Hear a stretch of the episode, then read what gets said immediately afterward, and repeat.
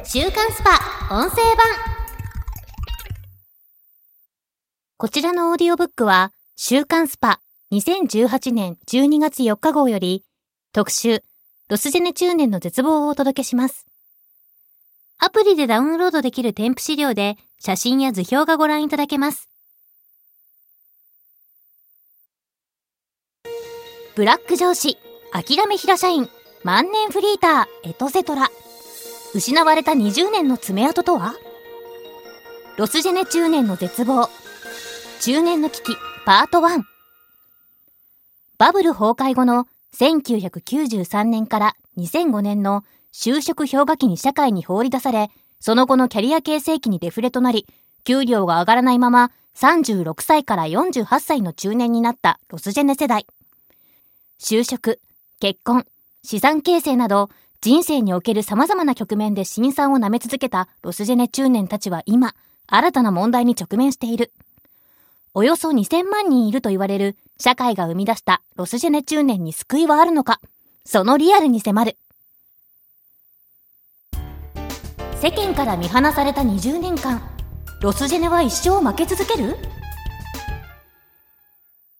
失われた20年を生きた36歳から48歳のロスジェネ中年。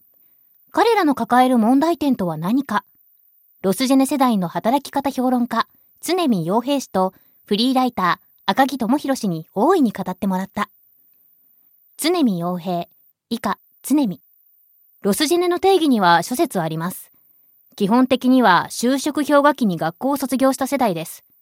特にバブル崩壊後から2000年代前半にかけて採用抑制により学卒者における就職率が悪化しただけでなく、いわゆる新卒無業者も増加しました。グラフの明らかに凹んでいるゾーンが象徴的です。グラフはアプリでダウンロードできる資料1をご覧ください。赤木智弘、以下赤木。現在36歳から48歳で、まさに僕らがど真ん中ですよね。そして失われた20年と言われる長期経済停滞期に低賃金のまま働くことを義務付けられた世代でもあります。常に。そう、このバブル崩壊後に企業は生き残るために日本的雇用システムの見直しを行いました。採用抑制を行った上、成果型賃金の導入などを模索しました。その実験第1号が僕らロスジェネ。スパが作った大学、大学院卒の平均賃金、資料2では、35歳から39歳は月約3万円。40歳から44歳は月6万円も少ない。赤木。これ、障害獲得賃金にしたら相当な差が出ますよね。常に。低賃金で雇用も不安定のままで、かつての若者も中年になり、変わらず苦しい状況に置かれている人たちがいます。例えば、バブル世代が人員過剰だからポストにつけず、40歳超えても平社員で苦悩していたり、役職を勝ち得た人でも、生真面目な人は一生懸命に部下に叱咤激励して、ブラック上司扱いされていたり。赤木。段階ジュニア世代で人も多いから、そもそも就職できずに苦しみ続ける万年フリーターも未だに多いですね。常に。あとは、バブル世代から豪勢な夢を見させられているから、必死で就職、結婚、マイホーム購入などの社会人モデルにすがりつき疲弊している人もいるように思いますね。赤木。そもそもロスジェネにとって資産形成なんて夢のまた夢ですよ。家を買える余裕すらないのに、社会ではマイホーム離れ、車離れと言われる。そして上の世代からは頑張りが足らないなんて自己責任論が押し付けられる。ロスジェネは国が作った問題なのに理解されていない。常に。僕らは完全に見捨てられた世代だと思います。政府は若者の就職、女性の社会進出、高齢者の活用、子育て家庭の支援には力を入れても、ロスジェネは対象外。赤木。国が本格的な支援策を取るとしても、施行されるのは10、15年後。僕らは50代、60代。もう生活の立て直しは間に合わない。常に。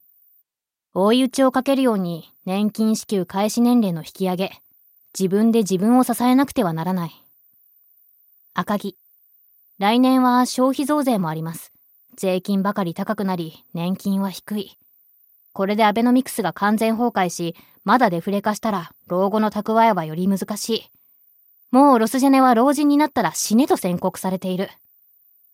常に、勝ち負けの前に僕たち生きなくちゃいけないんですよ。あいつらはしょうがなかったって切り捨てられる生き地獄にしてはいけない。今後はロスジェネ世代を代表する政治家が登場し、社会運動も起きることを期待しましょう。赤木。こういう特集を機会にどんどん声が上がり、社会を変えられたらいいと思います。失われた20年に備わったロスジェネ中年の5つの特徴とは？強制的に茨の道を歩かされた世代が中年を迎えて直面した問題とは？ロスジェネ中年を5つのタイプに分け、専門家の分析と当事者の声を聞いた。タイプ1、ブラック上司型。就職氷河期に生きた根性論が部下にパワハラ認定される。今のロスジェネ中年の多くが抱える問題点として挙げられるのが、ブラック上司型だ。大手商社で営業課長を務めた平岩剛さん、加盟42歳もその一人。ずっと現場主義でがむしゃらに仕事に取り組み続けました。営業成績も良かったから38歳で課長になったんですが、どうやら発言は常に上から目線らしいんです。決定的になったのは部下を叱咤激励する意味で、俺は就職氷河期を乗り越え、がむしゃらに働いた。ゆとり世代は仕事がとろい。もっと頑張れ。という発言が、後に会社からパワハラ認定されたことでした。ブラック上司のレッテルを貼られた平岩さんは会社に居づらくなり、小さな食品メーカーに転職。そこでも実績を買われ管理職になるが、再びブラック上司と言われる状況に。なぜ彼らはブラック化するのか。キャリアカウンセラーの錦戸香織氏は次のように分析する。大企業では長らく新規採用が見送られていたため、役職のポストにはバブル組がずっと座っていました。そのため、ロスジェネ世代に管理職の出番が回ってくるのが遅く、慣れてもプレイングマネージャーの役割を課せられた人が多い。まだまだ自分もプレイヤーとして多忙のため、部下に余裕を持った接し方ができない。特にゆとり世代の働きに物足りなさを感じてしまうのでしょう。ブラック上司の根底にあるのは、ロスジェネ中年の不遇のキャリア形成なのかもしれない。週刊スパ音声版こちらの配信のフルバージョンは audiobook.jp の聞き放題プランで配信中ですポッドキャストの詳細欄にある URL からご登録いただければ初月無料でお聴きいただけます。